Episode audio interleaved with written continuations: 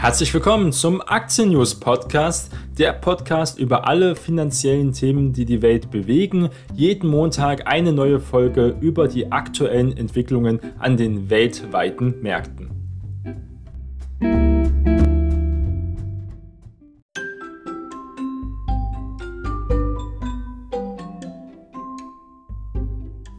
Die im Podcast besprochenen Finanzprodukte stellen keine spezifische Kauf- oder Anlageempfehlung dar. Die Moderatorin und Verlag haften nicht für etwaige Verluste, die aufgrund der Gedanken und der Ideen entstehen. Die Inhalte dienen nur zur allgemeinen Information und ersetzen keine Anlageberatung. Heute ist Montag, der 4. April und wir starten gemeinsam in diesen neuen Monat.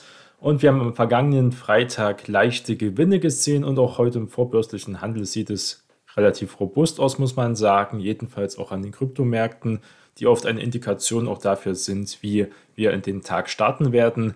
Jedenfalls ist die Wall Street jetzt ohne großen Schwung gewesen, muss man sagen, in der vergangenen Woche. Am vergangenen Freitag war es mehr ein lustloser Handel. Da pendelten die großen US-Aktienindizes, die ja die weltweiten Indizes ganz klar beeinflussen und bewegen, leicht höher, äh, muss man sagen, besonders bei ihren Schlusskursen dann. Auch ein robuster Arbeitsmarkt, Daten wurden ja bekannt gegeben, gaben keine neuen Impulse beflügelten weiterhin die Zinsspekulationen, die auch diese Woche wieder relevant werden, da wir am Mittwoch die FED-Protokolle sehen werden. Und da wird wieder viel hineingelesen, wie stark die Zinssteigungen ausfallen werden. Es werden die Zinsen weiter steigen in Amerika, nur die Frage ist, wie schnell und wie stark. Das hat sich auch mit Europa etwa gespiegelt, gab es hier keine größeren Veränderungen in diesen Bereichen. 0,3,4 Prozent stieg der marktbreite SP 500 Index die Nasdaq letzter Zeit konnte sich auch ganz gut halten, 0,15 Prozent. Aber nach den vergangenen Tagen und Wochen besser gesagt, wo wir doch eine sehr starke Welle gesehen haben, trotz hoher Inflation, trotz teilweise noch sehr hohen Rohstoffpreisen. Öl ist wieder zurückgekommen, ist wieder in den letzten Wochen stärker gefallen, aber wir haben immer noch hohe Kupferpreise, zum Beispiel Eisen, Weizen. Das wird alles die Inflation befeuern. Das setzt die Unternehmen unter Druck, aber auch die Konsumenten besonders. Und das ist doch ein sehr gefährliches Gemisch auch für das weltweite Wirtschaftswachstum. Und das sollte man beachten. Aber wir haben auch sehr starke US-Arbeitsmarktdaten, wie gesagt, gesehen. Der US-Jobmotor läuft eben trotz dieser Zinswende und auch des Ukraine-Kriegs sehr rund. Und das spricht für eine starke Wirtschaft.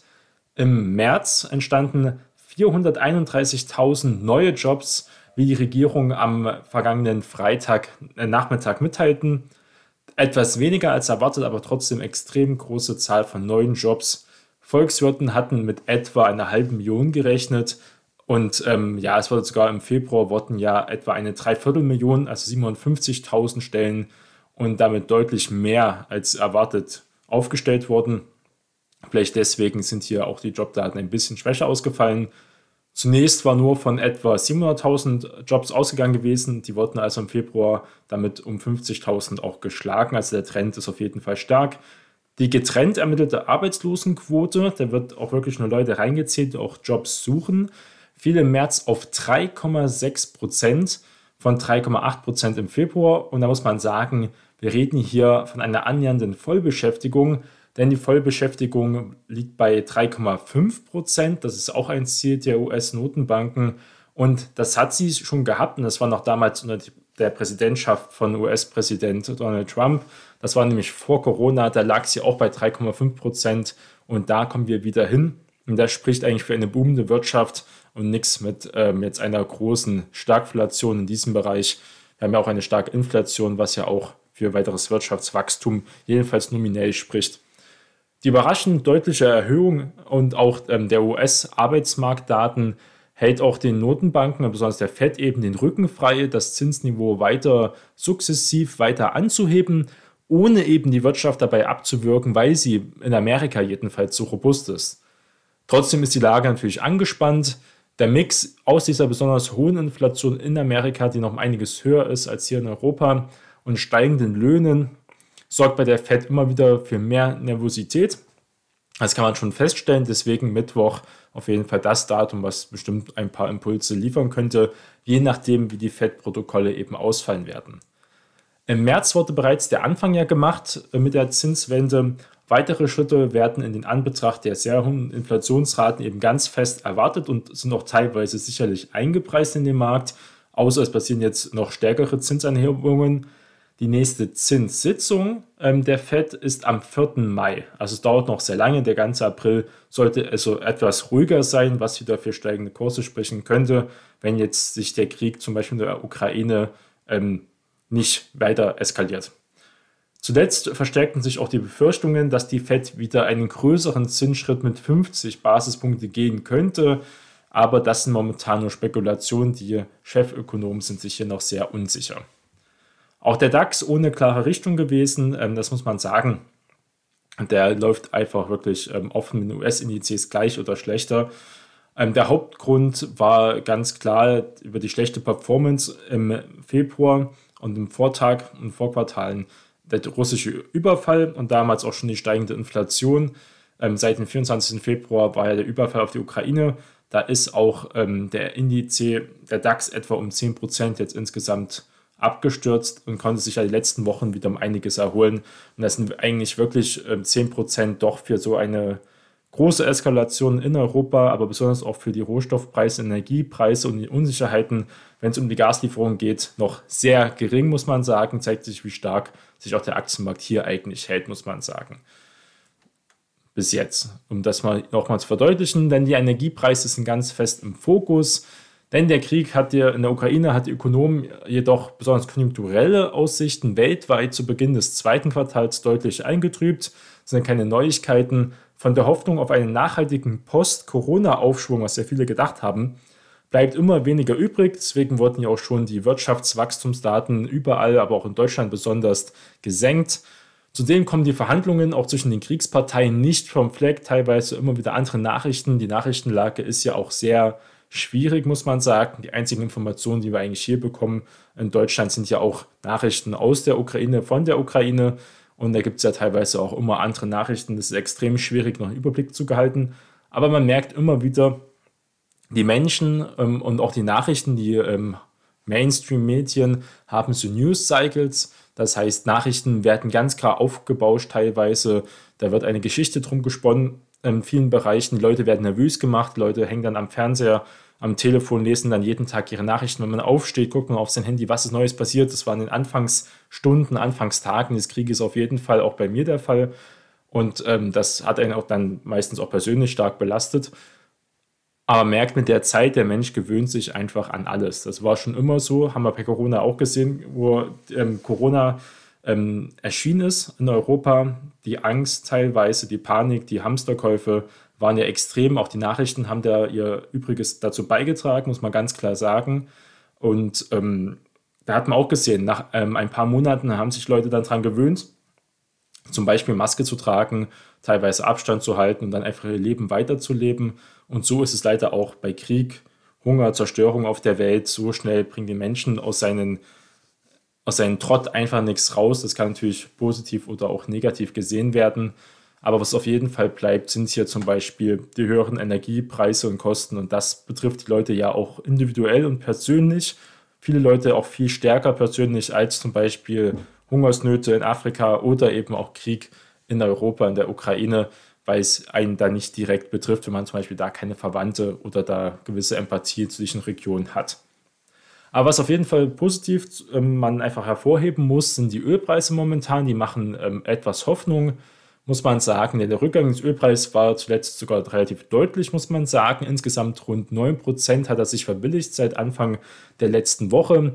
Zuletzt hatten die USA ja auch ihre strategische Ölreserve angezapft, was für Entlastung sorgt, aber reell eigentlich nicht, muss man sagen denn die sind, diese Entlastung von der USA sind sehr gering, wenn man es wirklich mal runterbricht. Aber es ist ja ein Zeichen, dass man alles tut, damit ein niedriger Ölpreis wieder zustande kommt, weil Joe Biden unter Druck geraten ist, der US-Präsident, wegen den extrem hohen Kosten, besonders auch an den Pumping Station, also an den Tankstellen in Amerika, stark unter Druck geraten ist, auch in der Bevölkerung. Und wir haben ja Ende Herbst etwa in Amerika auch Wahlen. Und da ist es ganz entscheidend. Momentan sieht es für die Demokraten nicht gut aus. Es wird gerechnet, dass die Republikaner viele Sitze Senatswahlen dazu gewinnen könnten. Werden wir dann sehen, bis zum Herbst ist noch lange Zeit, aber jetzt wird natürlich auch schon auf Stimmen Jagd gegangen auf beiden politischen Seiten in diesem Bereich. Die Internationale Energiebehörde, das ist die IEA, hat sich angesichts der hohen Rohölpreise grundsätzlich auch zur Freigabe weiterer Ölreserven bereit erklärt. Das waren auch wieder positive Nachrichten in diesem Fall.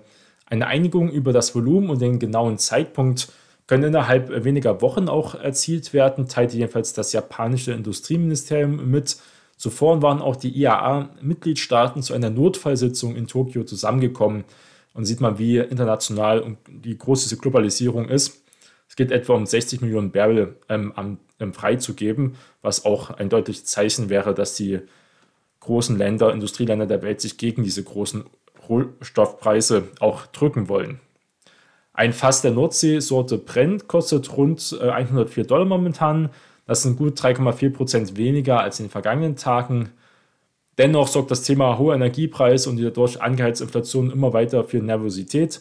Auch in Deutschland erst recht, weil ja die Ölpreise gerade wieder sinken, aber die Tankstellenpreise nicht in diesen Rahmen sinken. Das merken Leute dann schneller, als zum Beispiel auch hier langfristige Kosten mit einzubeziehen. Nicht nur der Rohölpreis beeinflusst ja die Diesel- und Benzinpreise. Also das ist dann oft für viele Leute, die können das so gar nicht überblicken und haben gar nicht die Zeit, sich darum wirklich Gedanken zu machen. Sie wollen einfach niedrigere Kraftstoffpreise. In der Eurozone Inflation auf Rekordhoch, ist nichts Neues, steigt auf 7,5 Prozent im März. Das ist ein absolutes Rekordhoch seit mehreren Jahrzehnten. Das ist ähm, doch sehr außergewöhnlich, muss man ganz klar sagen, denn die neuen Daten dürften den Druck besonders auch auf die EZB, das ist ja die Europäische Zentralbank, erhöhen, endlich mal das Zepter des Handels an sich zu reißen und sich mit Zinserhöhungen an den rasanten Steigerungen der Verbraucherpreise entgegenzustemmen. Steigende Zinserwartungen jedoch hemmen eben auch die Kauflaune am Aktienmarkt, aber besonders in der Wirtschaft. Und Europa hat eigentlich den wirtschaftlichen Spielraum wie Amerika eben nicht. Wir haben in Südeuropa teilweise immer noch eine sehr, sehr hohe Arbeitslosenquote, sogar jetzt mit dem Niedrigzinsumfeld, mit den großen Aufbau, Corona-Aufbauprogrammen in Italien, in Spanien, aber auch zum Beispiel in Frankreich da sieht es in manchen Gemeinden und Regionen sehr, sehr schlecht aus. Und wenn jetzt noch dazu steigende Zinsen dazukommen würden, die Zinsen steigen ja auch dort schon real, dann ähm, kann es zu sehr großen Verwerfungen kommen. Wir haben es ja damals 2011 auch mit der Griechenland-Staatspleite, die gerade so abgewendet werden konnte, gesehen. Das kann auch schnell wieder passieren. Ähm, das muss uns bewusst sein. Deswegen kann man jetzt hier die EZB und die FED nur sehr schwer vergleichen. Das sind zwei ganz verschiedene Wirtschaftsräume. Natürlich immer der Ukraine-Krieg wird auch das Thema im April weiterhin bleiben, aber wahrscheinlich immer weiter in den Hintergrund rücken, sollte es da keine weiteren Eskalationen geben, weil man das dann schon dran gewöhnt hat und eingepreist wurde, auch wenn sich das so empathielos natürlich anhört. Immer noch das Thema natürlich Verzicht auf russisches Gas und russisches Öl. Russisches Öl ist ja jetzt kein größeres Thema mehr. Das ist auch jetzt nicht so wichtig, sondern besonders das Gas. Große Industriekonzerne wie BASF, aber auch ENBW, Energieversorger, haben wirklich gesagt, dass das ähm, für die deutsche Industrie extrem schwierig wäre. Wenn das passiert, würden wir in Deutschland einen großen ähm, Wirtschaftseinbruch haben. Ähm, das ist ganz klar. Wir würden wahrscheinlich in eine Rezession rücken auch. Würden viele Leute arbeitslos werden und Kurzarbeit besser gesagt gehen. Und das ist doch momentan sehr unwahrscheinlich, erst recht, weil Europa und Deutschland bis jetzt weiter mit Euro auch seine Gaslieferung zahlen kann und das auch zahlen wird, solange es dort keine Auswahl gibt Möglichkeiten gibt. Und das wird erst höchstens im nächsten Winter, nicht in diesem Winter, sondern im nächsten Winter 2023 vielleicht möglich sein, davon loszukommen und dann auch nur unter sehr hohen Kosten und mit sehr fraglichen Handelspartnern, ob Qatar und die anderen Staaten da immer eine bevorzugte Wahl sind, ist extrem schwierig. Aber das ähm, ist halt in einer Welt, wo es wenige Demokratien gibt und Rechtsstaaten, immer ein schwieriges Thema. Man kann eben nicht nur mit Demokratien handeln. So ist es natürlich, muss man auch sagen. Ja, wer wurde momentan, welche Aktien sind gerade so gefragt, werden gerade gelobt von den Analysten. Da ist die Deutsche Bank wieder unter den Top-Gewinnern. Sie ist ja auch sehr unter Druck geraten, weil sie ein relativ großes Russland-Geschäft hatten, muss man sagen. Sie hat sich ja zurückgezogen und sie wurde jetzt gelobt von JP Morgan. JP Morgan ist ja die, sage ich mal, einflussreichste und auf jeden Fall größte Großbank in Amerika. Die haben jetzt gesagt, das Kursziel für die Deutsche Bank auf 15 Euro erhöht und sieht damit also etwa 27% Luft nach oben. Auch Goldman Sachs hat die Deutsche Bank als Top-Pick wieder geordnet. Nach der Neustrukturierung des Konzerns sehen sie hier wirklich Potenzial für eine der wichtigsten europäischen Banken. Und Banken gehören natürlich auch zu den natürlichen Profiteuren steigender Zinsen. Erst recht die Deutsche Bank könnte man anführen und die Commerzbank. Die Deutsche Bank hat nämlich in ihr Investmentbereich ja teilweise sehr verkleinert und abgestoßen. Man muss ja sagen, die US-amerikanischen Großbanken liefen ja so stark. Es lag auch daran, dass einfach der Aktienmarkt gut lief, es wurde viel getradet, es wurden viele ähm, MA-Transaktionen vollzogen, also Merger und Acquisition ähm, Unternehmensspecs, alles Mögliche. Da haben die Großbanken ihre Hände aufgehalten. Ähm, diese ganzen Fusionierungen, die Börsenlistings, die IPOs, da haben sie extrem gutes Geld verdient, 2020, 2021 besonders. Aber diese Zeiten gehen ein wenig zurück, merkt man ja auch. Und das ähm, geht auch auf Investmentgeschäft, ähm, wird deutlich auf diese US-Großbanken drücken. Die werden von diesen steigenden Zinsen profitieren, besonders in eben Amerika, weil wir da schon steigende Zinsen haben, keine Frage aber sie haben auch eine große Exposition, muss man sagen, auf den allgemeinen Konjunkturverlauf und auch Aktienmarkt. Ähm, das sollte man jetzt nicht als Gesetz sehen, weil Zinsen steigen, steigen auch Bankaktien, die sich eh die letzten ähm, Jahre eigentlich oder seit dem Corona-Tief auch wirklich sehr gut entwickelt haben. Das ist hier nicht in Stein gemeißelt, da ist die Deutsche Bank vielleicht interessanter, wenn man davon ausgeht, dass die EZB wirklich irgendwann die Zinsen mal ähm, steigen könnte. Und das ist momentan auch nicht sehr äh, wirklich denkbar. Dann hatten wir letzte Woche noch einen Geburtstag äh, zu feiern und zwar SAP feierte ihren 50. Geburtstag. Der Softwarekonzern im Sitz in Waldorf, das ist bei Rhein-Neckar, feierte sein 50-jähriges Bestehen. Die Firma wurde ja von Dietmar Hopp, Hasso Plattner, Klaus Tiertscher, Hans-Werner Hector und Klaus Willenreuter unter den Namen Systemanalyse und Programmentwicklung gegründet. Aus SAP wurde einer der wertvollsten Konzerne und zeitweise auch der wertvollste Konzern Deutschlands und ähm, auch fast Europas. Ähm, auf jeden Fall Europas größter Softwarehersteller, größtes IT-Unternehmen.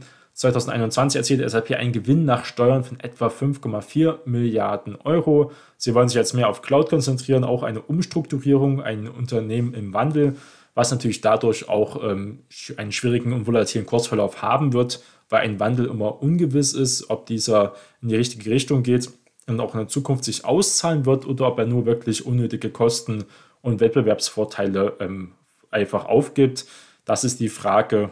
Das wird interessant werden, wie SAP sich auch hier weiterentwickeln wird. Man kann es eigentlich für den Deutschland-Standort nur hoffen, dass uns dieser IT-Riese bestehen bleibt und international noch viel erfolgreicher wird. Gucken wir mal ähm, weitere Nachrichten, die ganz interessant sind, auch für die Konsumenten. Und zwar der Lufthansa-Chef Carsten Spohr erwartet auch um einige höhere Preise für Flugtickets infolge des Krieges in der Ukraine. Er geht davon aus, dass sich Fliegen weiter verteuert und Fliegen hat sich massiv verteuert in den letzten zwei Jahren schon, muss man sagen. Treibstoffe machen etwa 20 bis 30 Prozent der Kosten eines Fluges aus. Dazu kommt die CO2-Steuer, Personalkosten sind gestiegen und so weiter und so fort. Und das ähm, kann dazu führen, Kerosinpreise haben sich in kurzer Zeit fast mehr als verdoppelt. Und äh, da kann man davon ausgehen, dass die Flugpreise noch teurer werden. Also man jetzt in Urlaub, jetzt bis jetzt in Urlaub, wenn man davon ausgeht, dass sich die Preise in Zukunft noch weiter steigern werden und sind jetzt schon teilweise auch bei Billig-Airlines wie Ryanair und so groß, nicht nur die Lufthansa, massiv gestiegen. Zwar aber die Lufthansa zwei Drittel ihres Kerosins äh, für 2022 am Terminmarkt beschafft, muss man auch dazu sagen, sind da also relativ abgesichert. Aber bei dem Kerosin, das wir jetzt für die Zukunft eben einkaufen, muss er jetzt für 2023 auch ähm, seinen Markt decken. Das ist auf dem Strommarkt genauso. Ähm, schlägt eben der gestiegene Ölpreis voll durch. Ähm, das ist noch eine Argumentation, jetzt schnellstmöglich auch vielleicht fürs nächste Jahr zu planen. Wenn man jetzt sagt, okay, die Corona-Situation ist ein noch zu ungewiss, dann müsste man ins Risiko gehen und nächstes Jahr jetzt schon sich Termine sichern und ähm, dort hier weiter zu gucken. Ja, Lufthansa-Aktie äh, wüsste ich nicht, warum die für einen als Privatanleger interessant wäre, muss man sagen. Ähm, die Buchungen ähm, gibt es einen Nachfrageschub, hat der Chef gesagt. Vergangenes Jahr lagen wir noch ähm, bei 40 Prozent der Sitzkapazitäten von 2019, also vor Corona. Zurzeit ist die Lufthansa wieder über 50 Prozent. Und für den Sommer erwarten wir im Schnitt 90 Prozent. Also viele Leute werden reisen gehen und das ist auch gut so. Auf bestimmte Routen haben die Airline bereits jetzt wieder mehr Buchungen als 2019. Also die Reiselust äh, kommt immer mehr hoch. Da kann man, kann man ausgehen, ja, Lufthansa 7 Euro Langfristchart, muss man nicht drüber reden, absolute Katastrophe. Vielleicht könnte man sowas traden, aber äh, sehr ungern. Die Airlines die deutschen europäischen Airlines sind eigentlich prinzipiell ziemlich uninteressant wegen mehreren Gründen, muss man sagen. Ähm, ja, was, was aber interessanter ähm, Side-Fact ist, dass ähm, eine der besten Aktien aller Zeiten von der Rendite jetzt nicht Apple oder Amazon ist, die ja auch extrem gute Aktien waren in den letzten 30, 40 Jahren, ja, keine Frage. Oder Amazon ist ja erst 98 gegründet worden oder 95 in dem Bereich. Ähm, extrem gut gelaufen, sind mehrere tausend Prozent, 10.000 Prozent teilweise gestiegen. Aber Southwest Airlines, durch diese lange Geschichte, äh, muss man sagen, Southwest ist, glaube ich, ähm, auf jeden Fall an den Top 5 der besten Aktien aller Zeiten. Und das ist ja eine amerikanische Airline. Das sind aber ganz besondere Bereiche, warum das damals so war. Und die Aktie gibt es halt auch schon ewig, wo auch halt ähm, Fliegen eigentlich der High-Technologie-Bereich war. Das war damals IT. Ähm, vor Computern, vor 2000, sage ich jetzt mal, ähm, war Fliegen eigentlich der interessanteste Bereich, äh, wo auch oft investiert wurde. Dann hatten wir eine Nachricht aus dem MDAX, äh, wo ja die Lufthansa auch drin ist, und zwar von einer anderen Aktie um Stratec. Die konnte einen großen Kurssprung vermelden, muss man sagen, und zwar deutlich mit zeitweise über 19 Prozent. Die Finanzinvestoren von EQT, die wir schon ähm, kennengelernt haben, und KGR, da ging es ähm, damals, man hat den Namen vielleicht schon mal gehört, wenn es um Zo Plus ging, haben Kreise zufolge ein Auge auf den Diagnostikspezialisten Stratec geworfen. Auch die Finanzinvestoren ähm, CVC, Capital Partners und Permira sollen ein Gebot prüfen. Und das ist natürlich für die Aktionäre von Stratec vielleicht ganz interessant, ähm, aber das merkt man immer mehr. Es gibt leider, der, der Trend geht dazu, dass immer mehr Unternehmen nicht mehr börsennotiert sind, sondern dass sie von Private äh, Capital und von Venture Capital Firmen aufgekauft werden und damit eben den Privatinvestoren den offenen Markt entzogen werden und eben unter der Hand äh, teilweise dann ähm, fragwürdige Taktiken verwandt werden, dort eben Rendite, Kapital selbst rauszuziehen, zeitweise eben auch das Unternehmen auszuplündern. Heuschreckeninvestoren gibt es ja auch immer noch massiv teilweise. Das wird hier nicht der Fall sein. Ein tolles Unternehmen, die wollen es weiter aufbauen.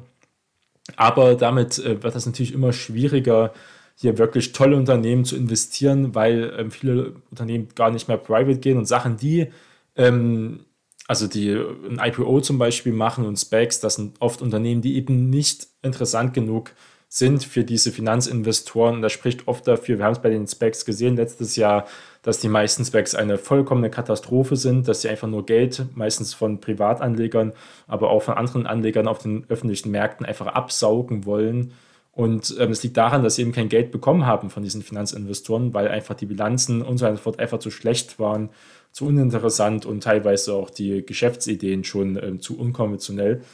Und das ist wirklich kein gutes Zeichen, dass wir immer weniger gute börsennotierte Unternehmen haben, weil eben ähm, Venture Capital sich hier stark eingekauft hat, schon in den letzten zwei, drei Jahren. Wenn man natürlich davon womöglich partizipieren möchte, kann man in den größten Venture Capital investieren. Das ist ja Softbank aber auch Prosus ist dort zu nennen, wenn es um solche Bereiche geht. Wenn es noch ein bisschen konkreter um diesen Merchant Acquisition geht, ist natürlich auch BlackRock mit einem Partner, aber noch viel größer ist es Blackstone. Da, weil sie Blackstone zum Beispiel und Softbank haben einen relativ niedrigen freien Cash, ähm, nicht freien Cashflow, sondern ähm, Free Float. Also die Aktienanzahl ist da sehr begrenzt, ich glaube ähm, etwa bei 60 Prozent. Da muss man aufpassen, dass man nicht zu einen hohen Spread bezahlt wenn man da einen Sparplan drauf macht oder einen Einmalkauf tätigt, dann sollte man darauf achten, ähm, wie da momentan die Spreads sind. Also bei Blackstone ist mir das schon öfters aufgefallen, weil die eben, glaube ich, nur 60% Aktien im Umlauf haben. Anderes Thema, ganz anderer Bereich. Gucken wir uns mal Automobilbranchen an. Gab es Nachrichten von Ford und GM. Auch Produktionsstopp wegen Teilenmenge. Ähm, das ist ganz klar. Halbleitermangel ähm, auch immer noch ein Thema, auch wenn es nicht mehr so oft in den Medien behandelt wird. Dann hatten wir ja die Kabelrollen, die einfach fehlen, auch bei VW durch den Ukraine-Krieg. Das sind alles Themen, die auch die Industrie und damit auch wahrscheinlich Gewinnerwartungen, Quartalszahlen, die kommen, das werden die Märkte auf jeden Fall wieder bewegen, weil das wieder Quartalssaison. Es dauert noch ein wenig, aber das wird in Ende April, Anfang Mai dann wieder das große Thema werden. Wie gesagt, diese Woche muss man sagen, US-Arbeitsmarktbericht für März. War ja wenig große Highlights, haben wir gesehen. Am kommenden Dienstag gibt es dann den ISM Einkaufsmanager Index für den USA Dienstleistungssektor. Der könnte ähm, interessant sein, wie es momentan eben wieder mit der Wirtschaft aussieht. Mittwoch, Sitzungsprotokoll. Das ist eigentlich mit am interessantesten, sonst eigentlich eine ruhige Woche. Und das spricht eigentlich dafür, wir haben jetzt eine Saison, muss man sagen, Frühling, Sommer, da laufen die Börsen eigentlich meistens ganz äh, stabil.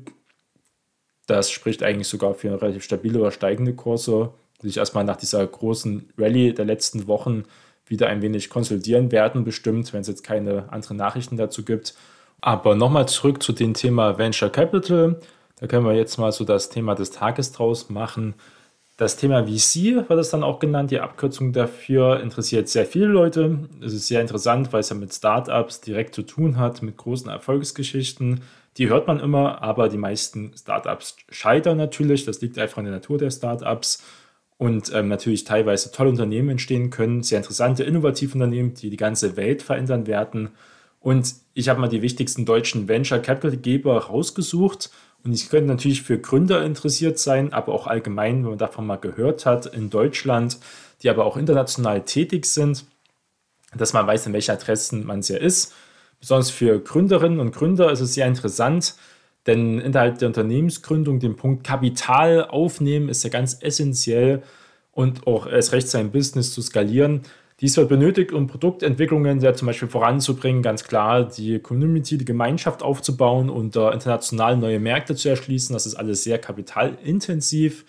Je nach Unternehmensmodell sind hierfür eben sehr große Geldbeiträge notwendig, die eben Family Friends oder kleine Investoren oder auch Business Angels werden die genannt, die da in solchen Bereichen unter die Arme springen, nicht mehr aufbringen können. Dann braucht man eben diese großen Namen, wo ich ja schon die amerikanischen Geldgeber zum Beispiel genannt habe. In der Seed-Phase beginnt die Suche nach dem richtigen Venture Capital-Geber. Nach Jahren der Unternehmens- und der Unterfinanzierung entwickelt sich dann die deutsche VC-Landschaft relativ gut, muss man sagen, hat auch einen ähm, ganz soliden Ruf und ist geprägt durch viele Risikokapitalgeber. Es kommt immer mehr ähm, auf, es wird auch vom Staat unterstützt. Es gibt teilweise auch Förderprogramme für VCs und steuerliche Begünstigungen. Nicht jeder VC ist aber immer der passende Partner natürlich für das eigene Startup. Da spielen viele Faktoren ähm, ganz klar eine Rolle, ob Gründerinnen und Gründer oder Geldgeber die nächsten Schritte Richtung Expansion, Wachstum und Reichweite gehen sollten. Das muss man dann ganz genau immer für sich entscheiden. Aber hier mal so ein paar der größten deutschen Unternehmen. Da muss man sagen, dass es ähm, Acton ist auf jeden Fall einer der größten. Der Acton, je nachdem, hat seinen Sitz nämlich in München und setzt seinen Fokus auf Unternehmen im Bereich Consumer äh, Commerce. Und Acton ist in Deutschland, Europa, aber auch Nordamerika aktiv. Sieht man also, dass es ein internationales Unternehmen ist. Und es führt selbst auf in ihren, auf ihrer Webseite. Wesentliche Kriterien sind potenzielle Marktführerschaft, funktionierendes und skalierbares Geschäftsmodell sowie solide Eintrittsbarrieren. Sie haben zum Beispiel Investments getätigt in Etsy, Game Duell, Home24, aber auch Momox, äh, Tulingo und auch Windeln.de. Und da, ähm, das sind hier mit einer der größeren Bereiche. Dann gibt es aber auch Venture Capital Geber von Estutia Venture, der Schwerpunkt des Kapitalgebers auch aus München. Sieht man München auch ein äh, großer Hightech-Bereich muss man sagen, viele Startups kommen dort aus Süddeutschland, liegt in den Bereichen Internet und digitale Medien, investiert in Gründer und junge Unternehmen mit innovativen Produkten und Dienstleistungen. Ähm, getätigte Investments sind 99 Chairs, Urbanara, Bettenriese und äh, Internations. Da kann, kennt man teilweise bestimmte Unternehmen davon, aber wie gesagt, ähm, es geht darum ja auch, dass man die Unternehmen noch nicht kennt, dass sie eben noch wachsen müssen, größer werden könnten, das nächste große Ding womöglich entsteht dabei, das ist immer ähm, schwierig natürlich vorauszusehen und deswegen wird das Kapital ja auch getrennt.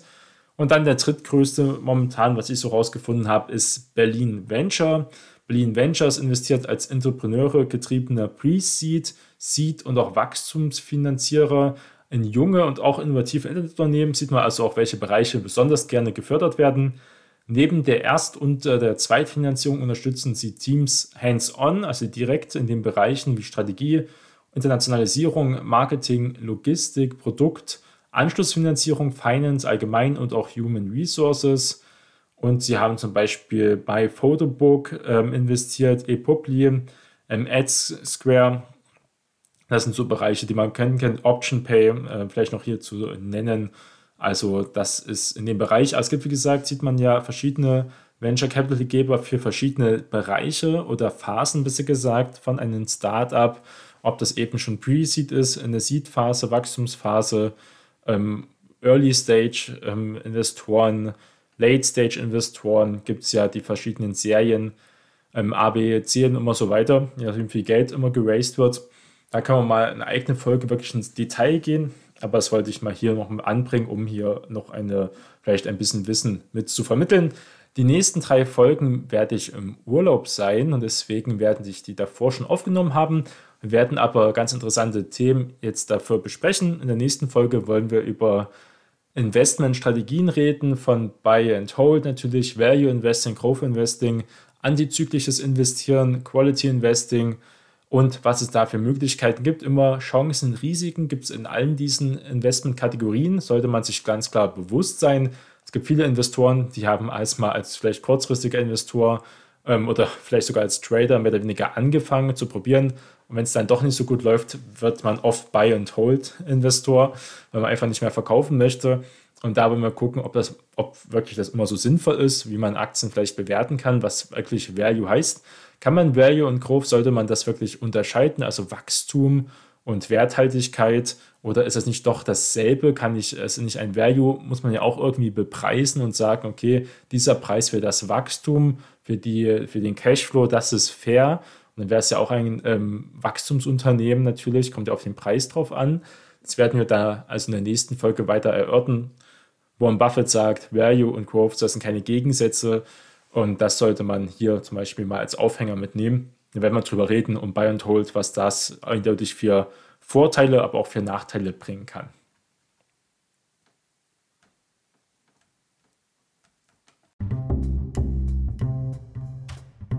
Das war der Aktien News Podcast. Vielen Dank fürs Zuhören und bleiben Sie langfristig investiert.